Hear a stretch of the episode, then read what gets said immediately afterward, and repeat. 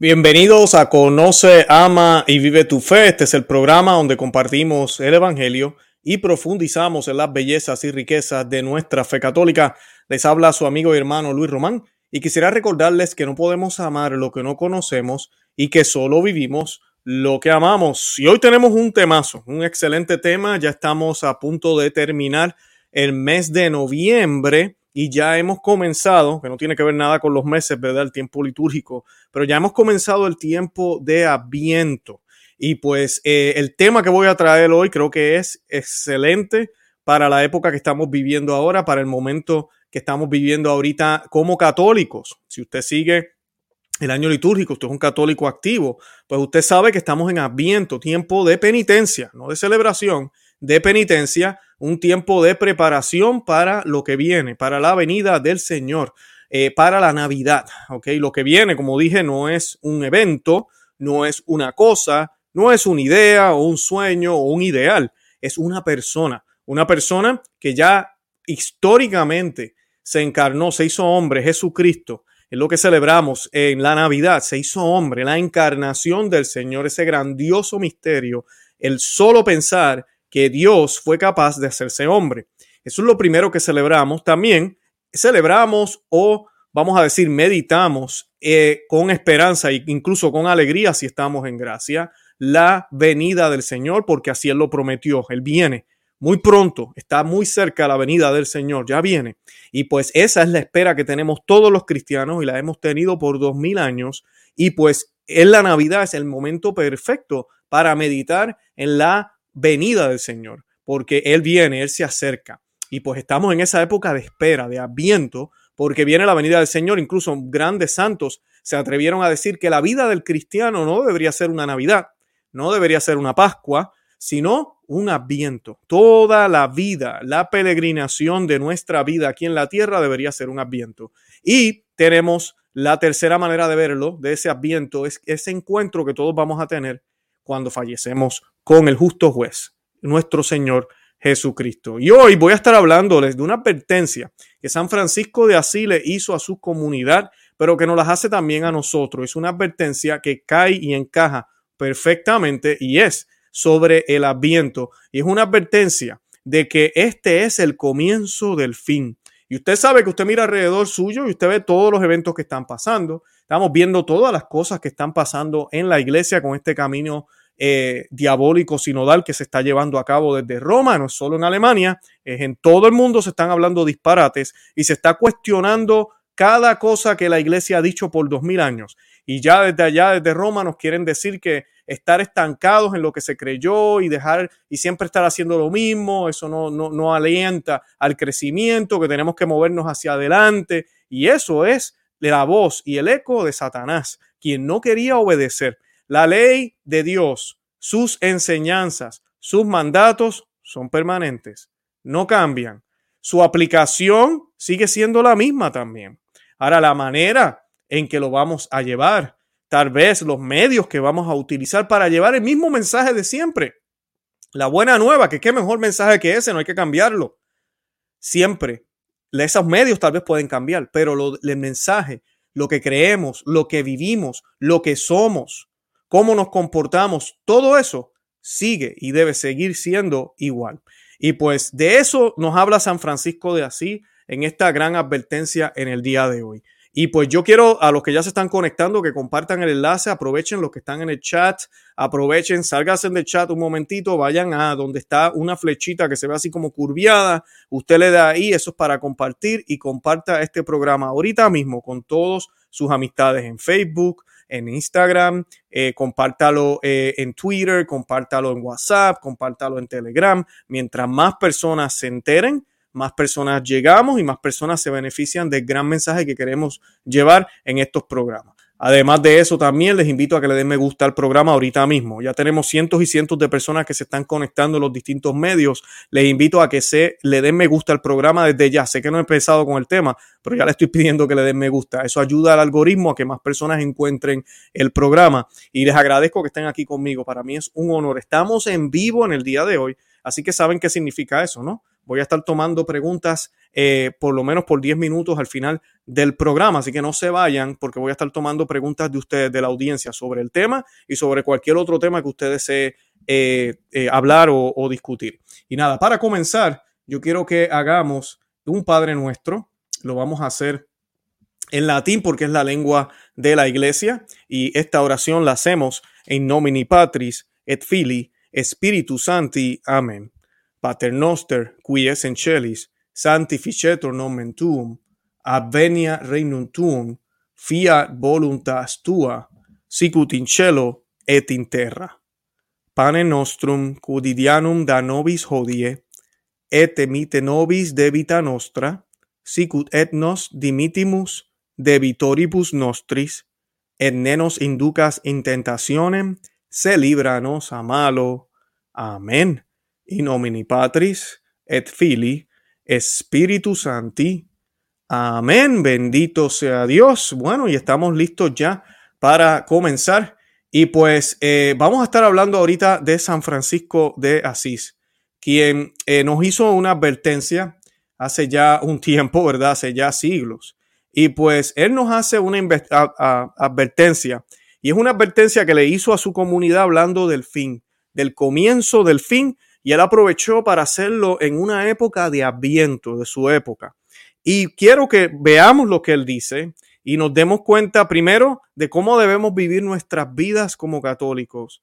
Ahorita también voy a estar hablando de otras palabras que dijo San Francisco de Asís, no en este mismo texto, en otro texto, sobre qué hacían los grandes santos en la época de Adviento. Pero lo interesante de esto es cómo debemos vivir y nuestra vida, cómo debemos comportarnos. Ahorita mismo se vive la herejía de un Adviento navideño, pero también se vive la herejía de un cristianismo donde ya todos nos salvamos. Un cristianismo donde no hay que cargar la cruz porque ya resucitamos.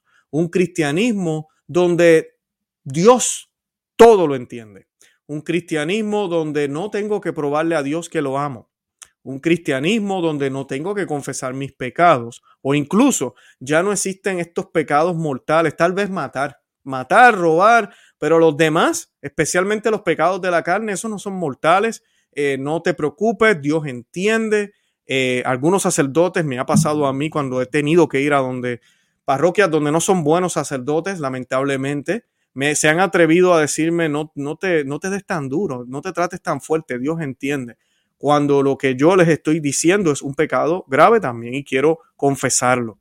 Y pues lamentablemente esa es la iglesia que vivimos ahora. Una iglesia de Cumbayá, una iglesia que quiere estar de fiesta, una iglesia que ahorita mismo en este camino sinodal, en vez de mirar al mundo y mostrarle al mundo que lo que el mundo está haciendo está mal, al contrario, se quieren adaptar al mundo porque tenemos que ayudar a todo el mundo, tenemos que ayudar a todas las personas. Y sí es cierto, tenemos que ayudar a todas las personas, siempre y cuando estas personas quieran conformarse a Cristo, quieran seguir secuela Christi, el camino de Cristo, como San Francisco de Asís lo siguió y lo enseñó. Y pues San Francisco de Asís, ustedes saben que yo soy muy devoto de él, he hecho varios programas de él, así que los invito a que los vean y estén pendientes pero San Francisco de Asís le hizo la siguiente advertencia a sus hermanos. Dijo, ruego a todos los hermanos que removido todo impedimento y pospuesta toda preocupación y solicitud del mejor modo que puedan, hagan servir, amar, honrar y adorar al Señor Dios con corazón limpio y mente pura, eh, que es lo que Él busca sobre todas las cosas.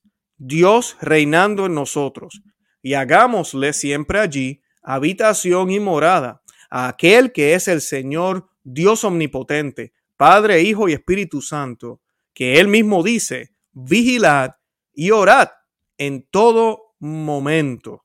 Y esa es la regla novulada 22. Voy a seguir ya mismito con eh, el resto del texto. Pero San Francisco de Asís enfatiza que debemos vigilar. Y no solo San Francisco de Asís, él está citando las palabras del Evangelio, eh, donde el Señor nos dice, vigilad y orar en todo momento. Y eso ya no se nos dice, eso ya no se nos habla. Muchos católicos lamentablemente ni siquiera hacen una oración en la mañana bien hecha, no es una cosa así loca mientras me estoy cepillando eh, los dientes.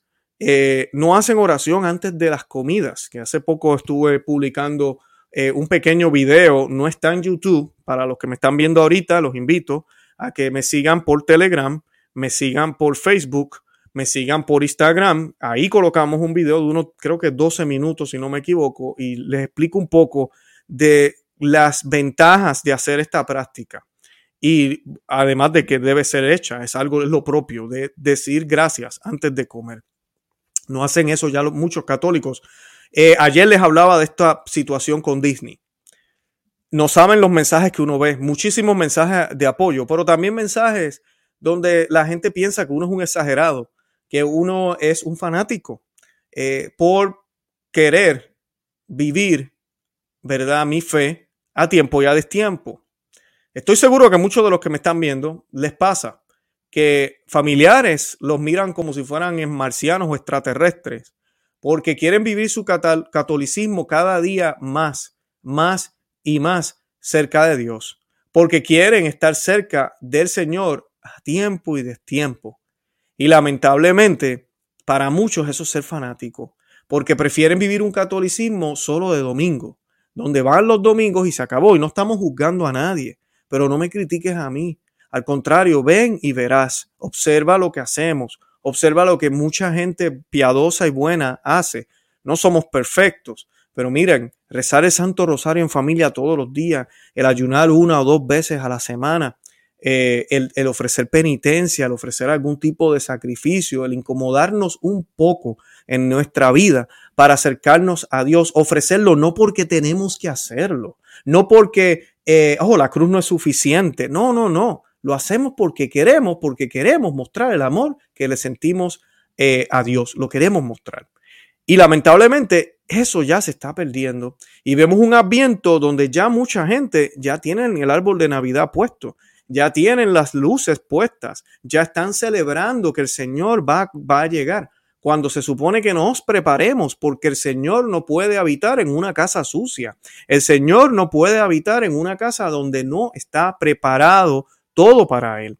Ah, la Virgen Santísima, debemos seguir el ejemplo de ella, debemos seguir el ejemplo de San José. Ambos estaban muy bien preparados. Primero por la gracia de Dios, gracia que se nos ha concedido también a nosotros, no al nivel y magnitud que fue concedido a ellos por la misión grandiosa que ellos tenían, pero sí nos ha sido concedido. Y no vemos, no, no, no, nos damos cuenta que tenemos que prepararnos, que tenemos los recursos, que el Espíritu Santo habita en, nosotros, como el mismo eh, San Francisco acaba de decir, que hagámosle siempre allí habitación, estas son las palabras de San Francisco de así, hagámosle siempre allí habitación y morada aquel que es Señor omnipotente.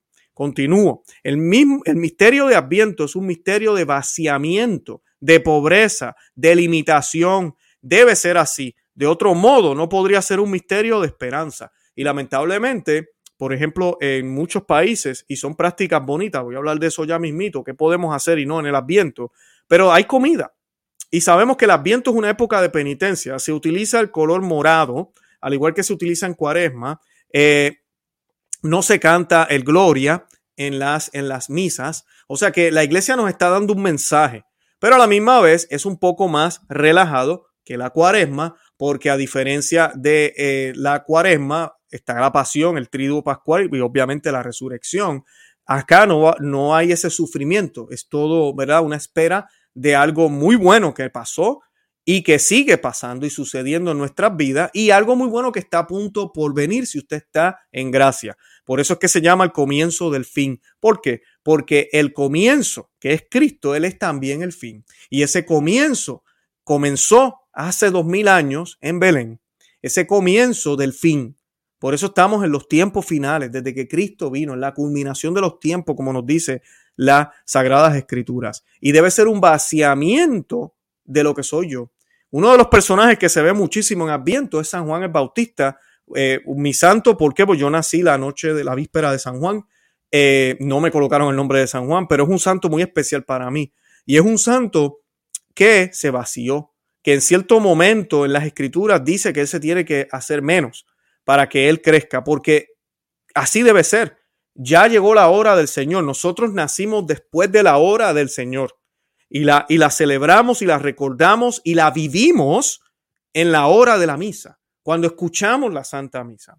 Entonces, dice San Francisco de Asís que es un misterio de vaciamiento, de pobreza y de limitación no de buscar más cosas, no de estar pensando que voy a pedir, no de los regalos que están por venir, sino de vaciamiento.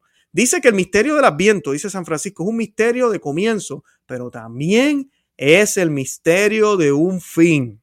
Removido todo impedimento, pospuesta toda preocupación, entonces vamos a poder vivir ese misterio, ese comienzo del fin como debe ser el comienzo del fin, el comienzo del fin del mar, el comienzo de un nuevo, de, ese fin que será para la eternidad. Y sí, va a venir una tribulación antes del comienzo y del fin. De eso también nos habla San Francisco de Asís. Y esto es sin duda, créalo usted o no, dice San Francisco de Asís, motivo de alegría. Pero por desgracia, nos aferramos a nuestra irrealidad. Preferimos lo nuestro a lo suyo, lo viejo a lo nuevo. Continuamos aferrados a nosotros mismos. Lamentablemente, Adviento como tiempo de gracia significa aceptación de ese comienzo totalmente nuevo. Si hemos de, entrar en el comienzo de lo, de lo nuevo, debemos aceptar la muerte de lo viejo. Y esa muerte, hermanos que me escuchan, puede ser dolorosa. Puede ser dolorosa. Morir a mí mismo no es fácil dejar lo que soy, dejar esos malos hábitos, puede dolerme. Es más, me debería doler, porque bastante beneficio he recibido tal vez, bastante distracciones, bastante placer, bastante egoísmo, bastante soberbia. Pues que mira que me duela. Y es lo que San Francisco de Asís nos está diciendo aquí en esta advertencia que nos está dando en el día de hoy. Y dice lo siguiente, dice, el comienzo, pues es el fin. Hemos de aceptar el fin antes de poder empezar. O más bien, para ser más fieles a la complejidad de la vida, hemos de aceptar el final en el comienzo, ambos juntos. Y ese es el misterio de la santidad. Amigas y amigos que me escuchan, eh, a todos los que ya están conectados, les invito a que vean el repetido porque ya pues ya leí bastante, aunque voy a seguir leyendo, todavía me queda más de San Francisco.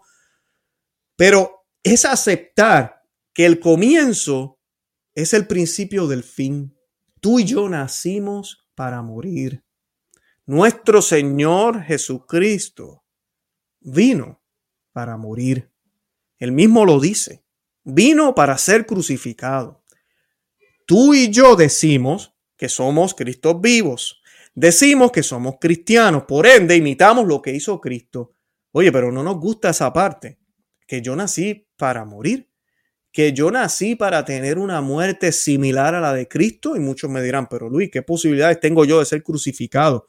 Bueno, en muchos lugares en el mundo hoy en día todavía esto se hace. Pero sí, es verdad, posiblemente los que me están viendo hoy, muy poco probable se van a morir crucificados. Pero sí les puedo advertir y les puedo decir que definitivamente la cruz conllevó para Jesús total obediencia a Dios Padre. Tú y yo no podemos entrar por la puerta estrecha si no le tenemos total obediencia al Padre. Sufrir, porque el amor está dispuesto a sufrir. ¿Por qué? Porque el verdadero amor, la verdadera caridad es desinteresada. Por ende, cuando uno ama desinteresadamente, uno entrega lo que el otro espera y aún más. Y eso duele. Y el amor que no duele no es amor. El amor que me beneficia a mí, el amor que me hace feliz, el amor que me hace sentir bien, el amor que me da compañía. Eso no es amor, eso se llama egoísmo, eso se llama interés. El verdadero amor es ese amor que duele y nuestro Señor Jesucristo lo muestra. Y nos dice aún más, no hay más amor que el que da la vida por sus amigos. Eso dice Jesús. Así que es la advertencia que nos está dando San Francisco de Asís. Nos está diciendo que tenemos que aceptar que es el comienzo y el fin, que el fin y el comienzo van juntos. Si yo no acepto eso y me aferro a esta vida y busco la forma de no tener que lidiar con ese problema y trato de vivir el cielo aquí en la tierra por mis propios medios, voy a terminar enredado, que es lo que está pasando ahorita mismo en la iglesia católica y en todas las iglesias, porque las protestantes están más perdidas que nunca. Pero lamentablemente ahorita mismo hay un germen en la Iglesia Católica donde vemos personas predicando disparates, hablando cosas que no son ciertas, no pidiéndole a las personas que hagan penitencia, que hagan mortificación, que hagan ayuno, donde ahora todo es permitido porque amor es amor, porque tenemos que bendecir lo que sea, al pecador que sigue pecando y celebra su pecado y quiere que también nosotros cometamos el mismo pecado y va y lo desfila en una parada y tenemos que irlo a ver porque somos buenos católicos, le damos la comunión a todo el mundo porque eso es entre ellos y Dios y nosotros no tenemos que decirle nada a nadie. Yo no sé en dónde quedó lo de educar, lo de corregir, lo, como dice San Pablo, la palabra de Dios sirve para educar, para reprender, para eh, corregir, para enderezar. Eso dice San Pablo, todo eso se nos olvidó. Eh, se nos olvidó decir todo eso. Entonces ahora cualquier político, cualquier persona de cualquier eh, creencia puede recibir al Señor en la Eucaristía. No importa, no digas nada, no pasa nada. Votamos por políticos que, mira, no van con una agenda que debe ser. Vemos cómo desde Roma se nos está diciendo que tratar de quedarnos en el pasado, de tratar de, no movernos más hacia adelante, no, no, no, no, eso está mal. Tenemos que evolucionar, tenemos que cambiar. ¿Saben cómo eso le llamó un gran papa? Santo de por sí, el Papa San Pío X a eso le llamó el Papa San Pío X modernismo. El modernismo es nuevas interpretaciones, una nueva forma de ver el Evangelio, una nueva manera de ver la vida, de ver la palabra de Dios, de ver inclusive la cruz, un énfasis en la resurrección y olvidarme que para poder resucitar tengo que pasar por la cruz. Un énfasis en el banquete, pero me olvido del sacrificio que tuvo que ser hecho en Gólgota para que ese banquete pueda tener algún tipo de beneficio para ti y para mí. Entonces, el sacrificio de la misa ya no es el Golgota, ahora es la última cena, donde bailamos y pataleamos, donde somos como pentecostales dentro de una parroquia. todo esto se sucede hoy en día, donde se recibe al Señor con los pies básicamente, donde ya no hay respeto, donde no hay reverencia y donde vestimos como si fuéramos a la playa. Ese es el pueblo de Dios ahora, igualito que Israel en la época de Cristo. Se creían los más santos y andaban más perdidos que un juez visco. Y así andamos nosotros. Y me incluyo porque a mí me falta muchísimo también. No porque vaya a misa tradicional, no porque tal vez conozca muchas cosas que tal vez algunas personas no han visto, ya soy el más santo. Tengo que tener mucho cuidado porque puede venir la soberbia también, que es lo que yo veo a veces en los autollamados remanentes. Tenemos que orarle al Señor, que ojalá el Señor nos conceda ser parte de ese remanente. Pero mira, yo no sé, yo, creo que estoy haciéndolo bien y estoy tratando, el Señor va llevándome poco a poco, pero al final del día, si me preguntas, no, yo no sé, la gracia me guía, el Señor me guía y ahí voy. Pero hay unos signos que podemos discernir, hay unas cosas que podemos ver. Si aquí se predica lo que el Señor siempre dijo, lo que dice las Sagradas Escrituras y el Magisterio de la Iglesia, pues mira, posiblemente aquí estamos bien. Pero si por allá me están diciendo que eso era antes y ya no se hace, que después del concilio esto es lo que vamos a hacer, que desde el concilio la Iglesia ya no hace aquello, pues entonces tú me estás hablando de otra iglesia. Otra iglesia que se fundó en 1960 con un concilio y el concilio será católico, es válido y todo lo demás, pero tenemos un problema y es que en la intención del concilio no fue fundar una iglesia. Yo lo he hablado aquí muchísimo. La intención del concilio no fue componer una nueva misa que es más ecuménica y enfocada en el hombre. No, esa no fue la intención. Ahora que la utilizaron grandes bandidos. Sí, eso sí sucedió. Que utilizaron ese evento para aquello. Claro que sí. Que hubo mucha ambigüedad. Claro que sí. Entonces, cuando uno ve todo esto, uno tiene que reaccionar y actuar y hacer algo al respecto. San Francisco de Asís también, hablando del comienzo y del fin, dijo lo siguiente, esto lo, pidió a los seguidores, él le pidió, escuchen bien, que observaran un ayuno largo como preparación para la Navidad. Eh, él, le pidió eso, un ayuno largo, ¿verdad? Eh, que inclusive hoy en día se le llama el Adviento franciscano. Y cuenta, ¿verdad? La regla que estableció San Francisco, él pidió que ayunaran desde la fiesta de todos los santos hasta la Navidad del Señor. Esta idea de ayunar antes de Navidad, yo sé que a muchos les puede parecer extraña, para algunos, ya, que la celebración moderna de la Navidad incluye mucho banquete, mucho antes del día de Navidad. Sin embargo, para los cristianos primitivos esta costumbre era una parte básica de su vida. Y no era solo una costumbre, era vivir su fe. A inicios del siglo VIII, los cristianos orientales redoblaban sus preparaciones para la Navidad creían firmemente que en, la antigua, en la antigua máxima de ayunar antes de un festín y seguían el ejemplo de Cristo de ayuno durante 40 días en el desierto antes de empezar su ministerio público. Al igual lo hicieron también para Navidad. Y no es una costumbre, esto es lo que la iglesia siempre ha hecho y lo que todavía nos dice que hagamos. Para prepararse adecuadamente para la gloriosa celebración de la Navidad el 25 de diciembre, ayunaban durante 40 días, empezando desde el 15 de noviembre para terminar en Nochebuena. Y yo sé que es un poco tarde para eso, pero sí, yo lo que les pido es eso, que mira, el viernes sigamos absteniéndonos de carne, tratemos de ayunar. San Francisco sentía un amor especial hacia la Navidad, como puede verse en la historia popular del primer Belén viviente, que yo de por sí tengo un programa sobre eso, no voy a estar hablando de eso ahora. Y él decía muchísimo, San Francisco decía, preparémonos, preparen nuestros corazones, prepárense, ¿verdad? Los corazones para la celebración del nacimiento de Cristo, abrazando la verdadera razón de esta estación o de esta, de esta temporada o de, este, de esta parte del año litúrgico. Y pues eh, esa es la parte que tenemos que recuperar. Eh, y el Adviento, ahorita mencioné a San Pío X, el Papa San Pío X, el Adviento que va ya comenzó. Son cuatro semanas. Esto lo dice el Catecismo de San Pío X, que es bastante eh, conciso. Y quiero hablarles de esto rápidamente para que vean algo. Eh, San Pío X fue papa desde 1903 hasta 1914 y fue beatificado en 1951 y declarado santo en 1954. Y dice el catecismo, ¿por qué se llama viento las cuatro semanas que proceden a la fiesta de Navidad?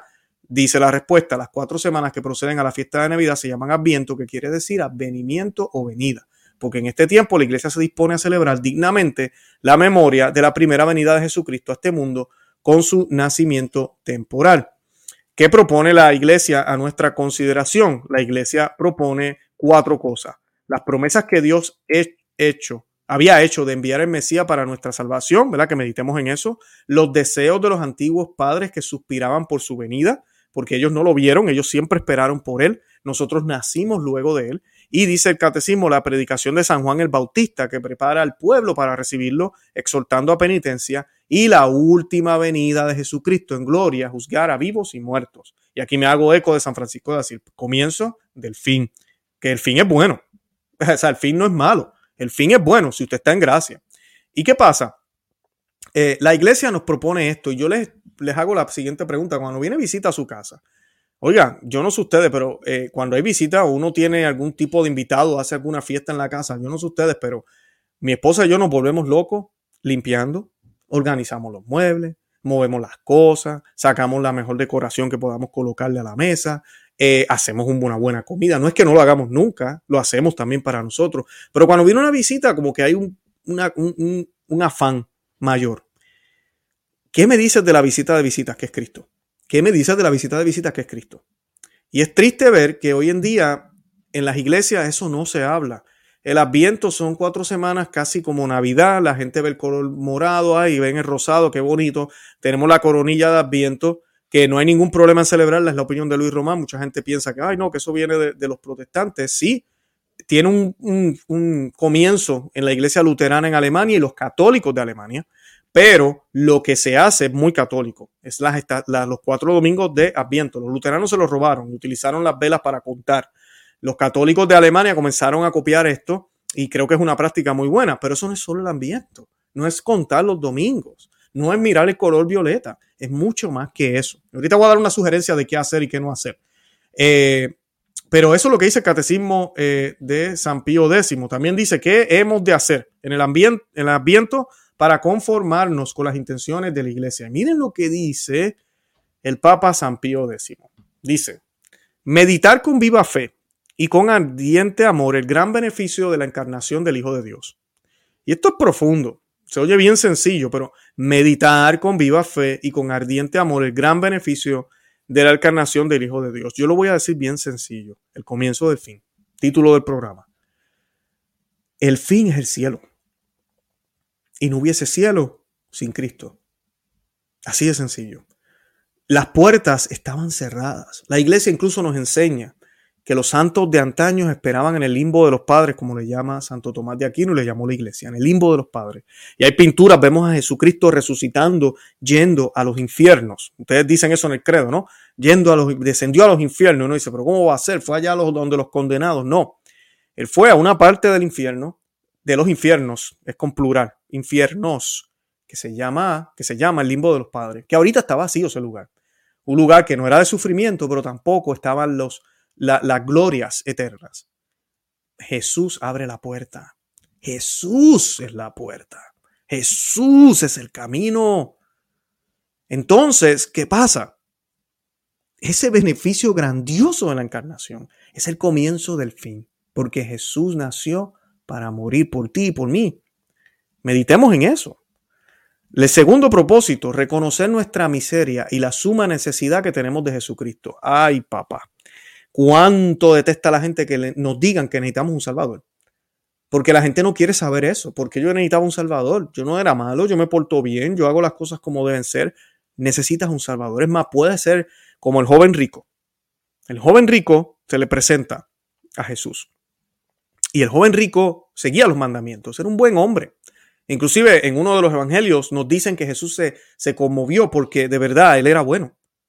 Con todo y eso, Jesús le dice, deja todo y sígueme. Y aquí no se trata solo de las riquezas, pero sí Jesús enfatiza para un rico y un rico en términos de estar atado a las cosas materiales, lo que decíamos ahorita, de San Francisco de Asís nos daba la advertencia, pues se le va a hacer bien difícil poder seguir a Cristo. Y a eso que estamos preparados. También tenemos que prepararnos a reconocer nuestra miseria y la suma necesidad que tenemos de Cristo. Y para yo estar con Cristo, pues tengo que seguirle. Y seguir a Cristo es no mirar para atrás, dice él, es cargar mi cruz de todos los días, es dejarlo todo, es olvidarme de padre y madre, esposa, de todo el mundo, y que sea Él primero. No significa que no los voy a amar, pero en primer lugar es Cristo. Luego, la, luego entonces la esposa, el esposo y luego los hijos. En ese orden, precisamente.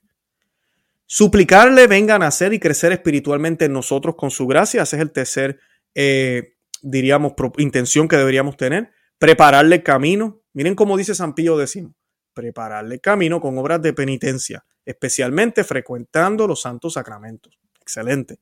Te pregunto, ¿en tu iglesia han hablado de penitencia ahora en Adviento? Posiblemente no.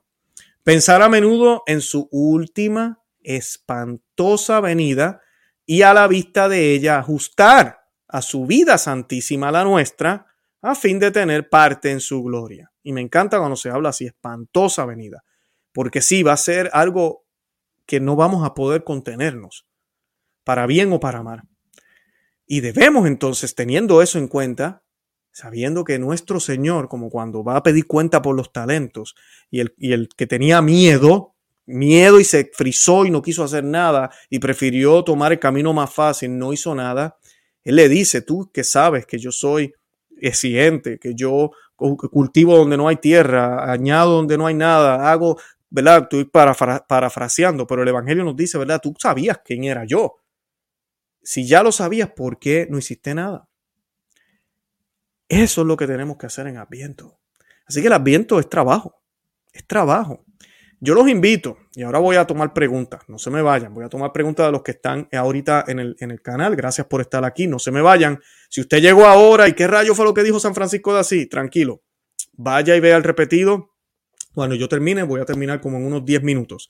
Pero sí quiero hacer una sugerencia a los que me están viendo. Nosotros, mi esposa y yo hicimos un programa el año pasado, los invito a que lo busquen, que cómo celebrar el Adviento en la casa, que sé que mucha gente me pregunta, ¿cuándo se pone el árbol? ¿Qué si las luces? ¿Qué el nacimiento? ¿Qué tengo que hacer? Nosotros damos unas sugerencias. Eh, lo importante es que el Adviento no se convierta en Navidad. El Adviento es Adviento y luego viene la Navidad. Bien importante. Eh, esa es una. Eh, vean ese video, los invito a que lo vean. Hay otro más viejito de hace como tres años, que estoy yo por ahí también, que también habla un poco de qué no debemos hacer en Adviento. Lo pueden buscar, están ambos en mi canal, en Conoce, Ama y Vive tu Fe en YouTube. Ahora, lo que sí quiero decirles, por ejemplo, esta semana, la que viene ahora, se celebra, tenemos dos, dos días importantes. Tenemos el día de San Nicolás, que es un gran santo, un gran obispo, a quien le han manchado la imagen con esta estupidez de Santa Claus. Eh, se celebra el 6 de diciembre. Y tenemos la Inmaculada Concepción. El mes de diciembre incluso la iglesia lo dedica a la Inmaculada Concepción. También está Navidad, obviamente. Pero la Inmaculada Concepción fue un regalo, un regalo de Dios a la humanidad. Porque la Inmaculada Concepción no es la concepción de Cristo, es la Inmaculada Concepción de María, que fue creada sin pecado original, fue concebida sin pecado original. Entonces, ¿por qué fue concebida sin pecado original? Ah, porque era especial, o oh, porque había que tener una mujer. No, Porque Jesús, que se hizo hombre, que es lo que celebramos en Navidad, necesitaba una madre completamente pura, intacta, sin ninguna mancha. Entonces nuestro Dios, por los méritos de la cruz de Cristo, le da los beneficios que tú y yo también vamos a tener si vivimos una vida de gracia, estar completamente puros, se los dio a María en anticipación de que iba a ser la madre de Jesús. Por eso creemos en la Inmaculada Concepción, dogma de la Iglesia Católica. Usted es católico, usted tiene que creerlo. No porque la Iglesia Católica lo dice, pero porque los cristianos, primeros cristianos, ya desde el segundo siglo lo celebraban. No desde Constantino, como nos quieren decir los protestantes. Ya desde el segundo siglo se celebraba. Entonces, ¿qué pasa? Ese día de la Inmaculada Concepción, mi sugerencia, nosotros aquí en la casa, el día de San Nicolás, ah, damos unos regalitos sencillos a, a nuestras niñas ahorita. Eh, el día de la Inmaculada Concepción es el día en que prendemos las luces del árbol. O sea que el árbol ya lo vamos colocando uno o dos días antes del día de, San Nicolás. Eh, lo pueden colocar el mismo día de San Nicolás. Y luego, el 8, se encienden las luces. No encendemos la estrella. La estrella se queda para luego. La estrella, mi costumbre, es algo que yo hago. Esto no está escrito en piedra, no es lo que todo católico tiene que hacer. Eh, mi sugerencia, lo que yo siempre he hecho es ese eh, domingo donde celebramos esa alegría y el padre, pues el sacerdote está vestido de rosado pues eh, ese día se puede ya prender la estrella, ¿verdad? Que ya va guiando a los santos reyes magos, va guiando eh, a María y a José que van de camino hacia Belén. Eh, eso es lo que, ¿verdad? Una forma de hacerlo. O sea, que usted empieza de poquito a mucho. No coloque todas las luces, no coloque toda la decoración. Tiene que notarse en su casa cuando llegue la Navidad. Esa última semana de Adviento ya yendo para Navidad, esos días y el 25 obviamente ahí se prende todo, ¿verdad? Ahí colocamos todas las decoraciones y sobre todo colocamos al niño en el nacimiento. Hay gente, que hace el Belén al lado del árbol de Navidad y otros que lo colocan debajo del árbol de Navidad. Hay algunos que le hacen un altar aparte, solo al niño Dios, como usted desee, pero que se note que Navidad es el 25.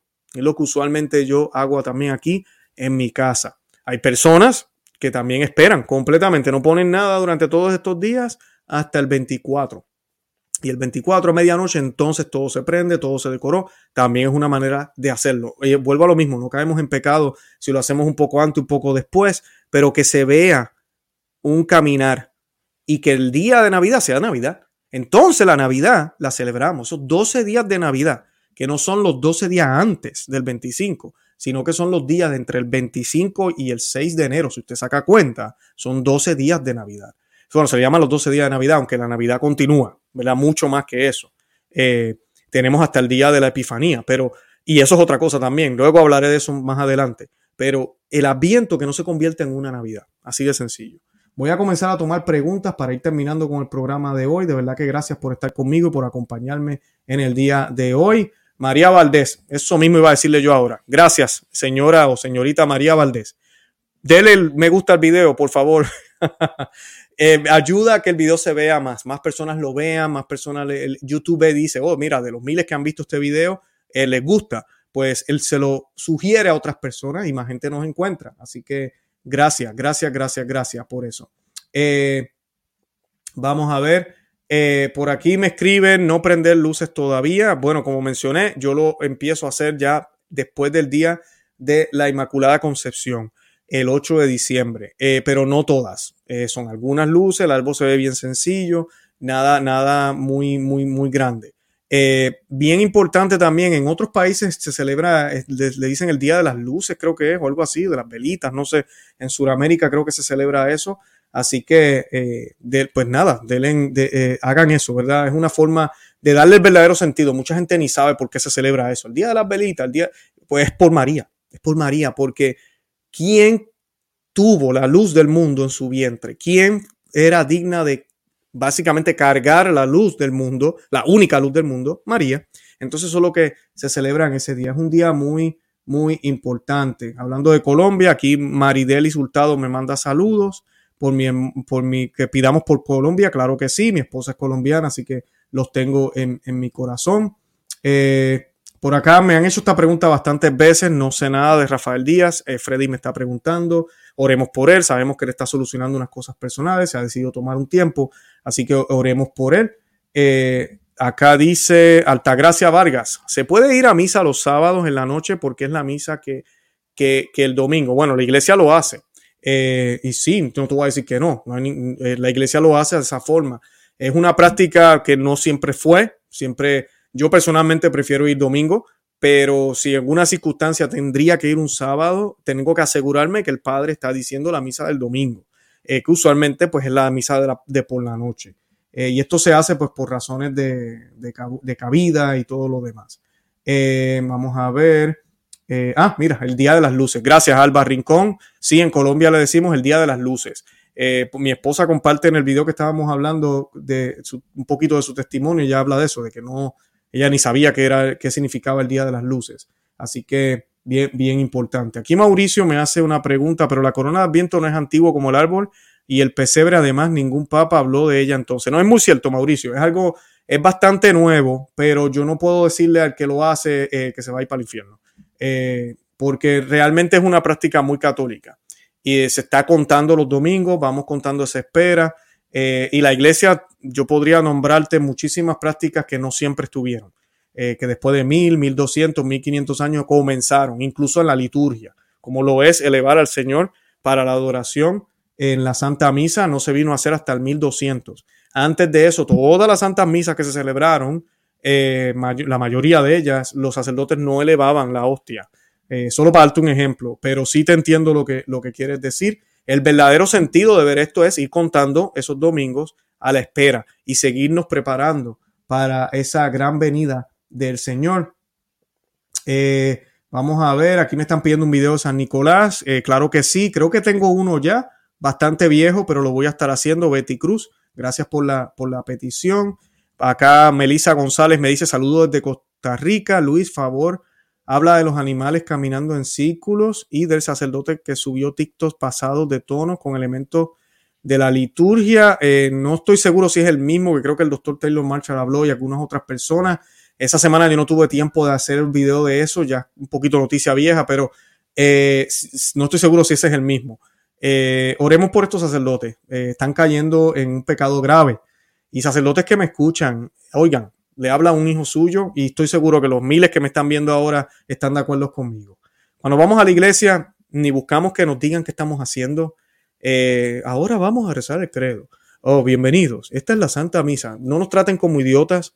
Sabemos que estamos ahí, venimos todos los domingos, sabemos lo que hay que hacer, no nos hablen así. Le quitan el, sentido a la liturgia y no queremos ver inventivas. Hermanos eh, sacerdotes que me hablan, me ven, perdón, les habla un hijo suyo. Por favor, por favor, dejemos la inventiva. Eso no es lo que estamos buscando. No estamos buscando chistes. Queremos ver a Cristo. Ustedes tienen el trabajo más especial que existe en la tierra. Y eso es suficiente. Nada más con verlos a ustedes reverentemente haciendo su trabajo es suficiente para nosotros. Así que no se pongan a inventar y pongan en su sitio a los que quieren dañarle la liturgia, a la señora que quiere berrear cantando, al otro que quiere estar sacando todo del tabernáculo, a los 50 mil eh, ministros extraordinarios que quieren estar en una misa que son de 10 personas, todo eso, póngalo en orden. Usted es el sacerdote, usted es el dueño de su parroquia, usted es el dueño del santuario, usted es a quien Dios ha puesto en su cuidado. Así que vamos a ponernos para nuestro número. Ah, por aquí, Mariana Cecilia Calderón me dice, Luis, dime qué tú piensas de de alquilerle un apartamento a una pareja homosexual. Mi opinión es que no, y no es porque sea discriminación correcto. Eh, tenemos que ser, el Señor lo decía, seamos astutos como la serpiente. Tenemos que tener mucho cuidado. Cuando, ¿Y por qué quiero hablar de eso ahora? Porque yo he tenido, eh, y voy a decir privilegio, de trabajar con personas que tienen estas tendencias. Y he tenido muy buenas experiencias, eh, mujeres y hombres. Y pues, eh, y es triste, o sea, uno lo sufre porque uno conoce a la persona, uno ve cómo trabajan y cuando te hablan así de ese lenguaje, ¿no? Que mi esposo y, es, es un hombre, pues es un poquito como que, ok, pero tenemos que ser astutos, como, como la serpiente, y poco a poco uno va hablando, verdad, cuando hay oportunidad. Si es tu apartamento, tú eres dueña de ese hogar, tú escoges a quién vas a, a rentarle el alquiler. Y pues definitivamente yo no lo haría. ¿Por qué? Por lo que se va a estar haciendo en ese, en ese lugar. Eh, es lo mismo con personas de, de, ¿verdad? Es difícil saber qué religión son, Pero cuando tenemos propiedades así, uno quiere tratar, ¿verdad? Ojalá que nunca se meta un satánico, una persona que vaya a hacer cosas extrañas en tu casa, eh, porque es tu casa, tú la estás rentando o apartamento. Así que eh, tenemos que ser muy cautelosos, cuidadosos. Es tu propiedad, tú decides a quién se la vas a rentar. Nadie puede acusarte de discriminación. Sí, ten mucho cuidado cómo, cómo lo manejas, ¿verdad? Puedes decir, ya conseguimos otra persona y ya, no tienes que dar tantas explicaciones. Y eso no es mentir. El dejar de decir algo no es mentir siempre y cuando eso que estás dejando de decir no cambia las circunstancias. En este caso no va a cambiar las circunstancias. Las circunstancias son de que ellos no van a obtener el apartamento porque ya, pues, ya decidiste por otra persona y se acabó. Eh, así que mucha cautela, pero ya, definitivamente estoy eh, de acuerdo eh, contigo. Acá me escribe Sandra Milena. Hola, buenas tardes, hermanos. Un saludo desde Chinquirá, Colombia. Igualmente, oye, tengo muchos colombianos hoy en el programa. Por acá vamos a ver, van bien rápido, disculpen. Eh, había una pregunta que estaba buscando por acá y ahora no la encuentro. Ah, ya, por aquí. La decoración morado y la corona de Adviento no están bien. Por favor, responda. Eh, yo no he dicho eso. Eh, María Montesinos, estuve hablando de eso ahorita en el programa. No, no está mal. no es algo muy tradicional tampoco, pero no, no está mal. Si usted la hace, hágalo con el sentido católico que debe ser. Esa es la opinión de Luis Román. Eh, ¿verdad? Y pues eh, no, yo no le veo ningún problema a eso. Eh, vamos a ver qué dice aquí. Sería interesante, me dice EDC, que invitar a José Luis del canal Gracia Plena. Sería interesante la entrevista. Bueno, lo buscaré. no lo conozco. Vamos a ver por aquí. Ay, se me borró este. Ok, Juan Simón Reynoso me dice, hay misa tridentina en León, Guanajuato. Eh, buena pregunta, no, no, lo sé. Yo siempre comparto, hay un, hay un link, eh, un link, no, un, uh, ¿cómo se dice eso? Un enlace, en español se dice enlace o liga, que comparto yo siempre eh, con ustedes. lo coloco siempre en la descripción de todos mis programas, de todos mis programas. Yo los invito a que vayan a ir. Y usted lo que hace es que en la, la, la search bar, en la de esto de búsqueda, en la barra de búsqueda, usted coloca el, el ¿cómo se dice? El, disculpen, estoy mirando aquí, el, estoy haciendo la búsqueda por ti ahorita mismo. usted coloca la ciudad y, y nada, hace algunos cambios aquí porque sale un mapa, yo estoy colocando que sea una lista, yo voy a mostrarlo ahora en la pantalla para que vean. Eh, vamos a ver cómo sale.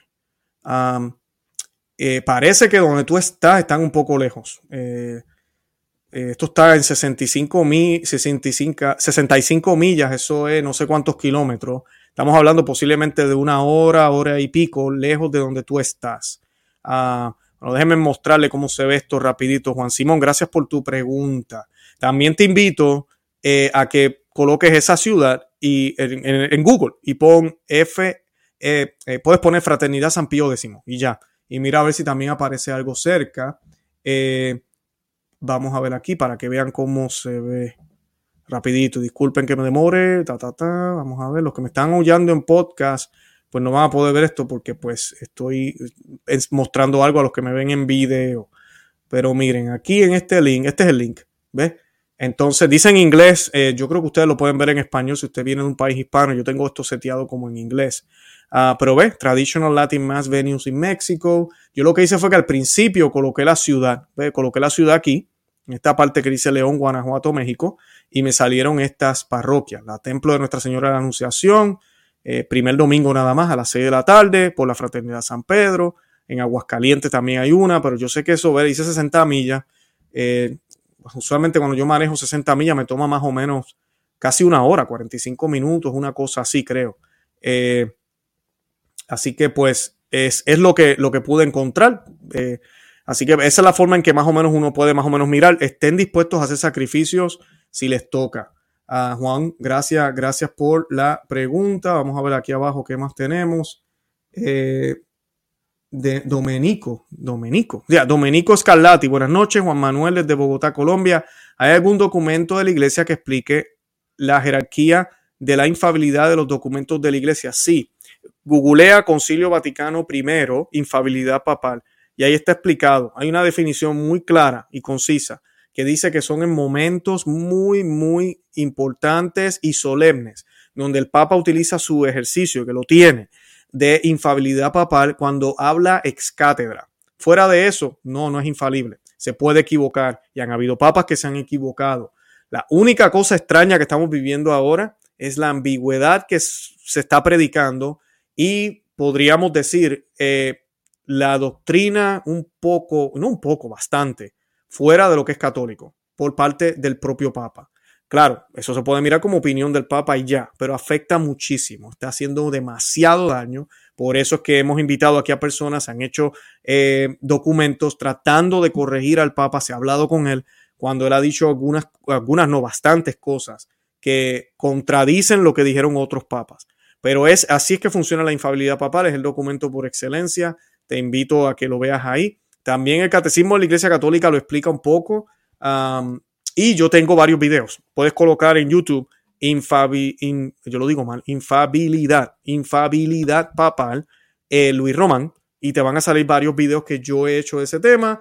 Hay gente que quiere pensar que el Papa es perfecto en todo lo que hace, que cuando come el aliento es de galdenia y camina perfectamente y habla perfectamente, duerme como un bebé, no se levanta en la noche nunca, eh, cuando va al baño eso queda limpio siempre, eh, come como debe comer, todo es perfecto. Para el, ven al Papa casi flotando. Eh, eso es mal, eso no es católico. Eso es lo que ha hecho los protestantes, a veces no, se burlan de nosotros. Y yo le quiero decir a los protestantes que tal vez me están viendo, yo soy fiel a la silla de Pedro, reconozco al Papa Francisco como Papa, pero sigo ciegamente a Jesucristo, mi Salvador. Sigo ciegamente a la Iglesia Católica y sus enseñanzas de siempre. Eh, y el Papa, de por sí como católico, está obligado a hacer lo mismo, a seguir las enseñanzas de la Iglesia y a seguir lo que Dios, nuestro Señor Jesucristo, enseñó. Las llaves que se le dan a Pedro es para cuidar la casa, no para hacerle cambios a la casa. Para que cuando venga el dueño de la casa, él es el mayordomo, cuando venga el dueño de la casa, la encuentre en el mismo estado. Hay de aquellos que se han encargado de casi destruir la casa. Y pues nada, tenemos que orar por ellos. Nosotros no somos quienes para juzgar y no tenemos la autoridad tampoco. El colegio de cardenales la tiene y no hacen nada al respecto. Así que tenemos que orar por esta situación, pero espero haber respondido tu pregunta. Eh, por aquí me está escribiendo Donay Viquet. Buenas noches. movimiento San Pío X no es católico, no se engañen hermanos. No sé cuál es el movimiento que me estás hablando. Yo espero que no estés hablando de la fraternidad San Pío X. Ellos sí son católicos, están en comunión con Roma, tienen una situación jurídica. Y yo inclusive pueden buscar también en mi canal, tengo un playlist, hice una entrevista al, al obispo Schneider. El obispo Schneider que estoy seguro que muchos lo conocen. Yo tengo cuatro entrevistas con él. Una de ellas la dedicamos a la Fraternidad San Pío X.